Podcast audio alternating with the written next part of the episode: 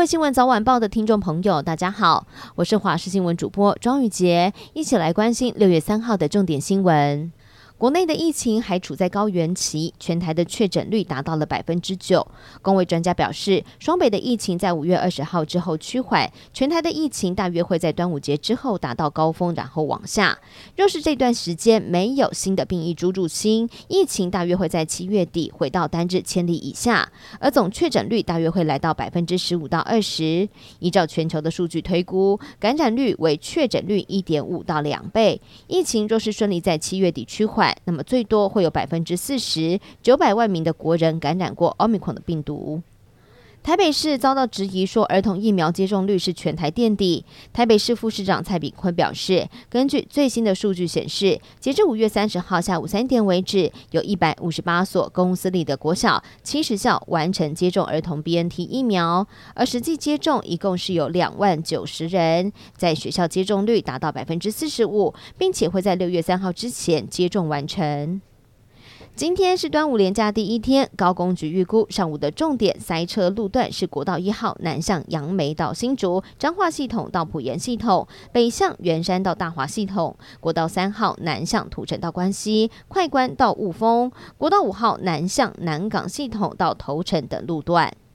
天气冷会提升心血管疾病的风险，但是在夏天也不能掉以轻心，因为天气热，汗水流失多，蒸发快，同时水跟电解质像是钾、钠补充不足，会使血液变得浓稠，可能会出现冠状动脉或是脑血管堵塞，严重的话会导致心肌梗塞或是脑中风。而另外脱水现象也会加速心跳，可能会引发心律不整或是心脏衰竭。美国国务院在上个月五号修订一份描述台美关系的简报，删去了不支持台独等等的措辞。而事后，美国国务院强调，美方基本政策没有改变，并在上个月的二十八号再度修改简报内容，放回了不支持台湾独立的论述。而美方此举引发了外界的讨论。对此，美国国务院发言人普莱斯在上个月的十二号表示，美国对台的政策没有改变，致力于遵守基于台湾关系法、美中三公报。与六项保证的一中政策，且不支持台湾独立。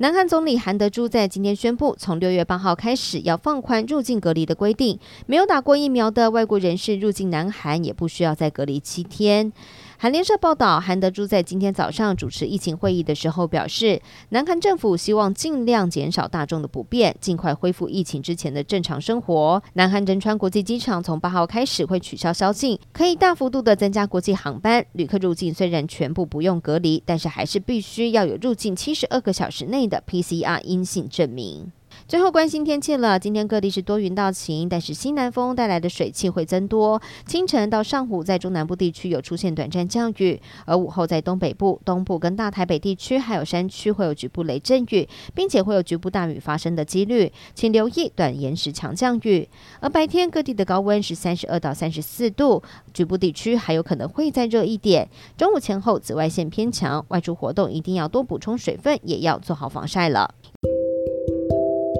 以上就是这一节的新闻内容，非常感谢您的收听，我们下次再会。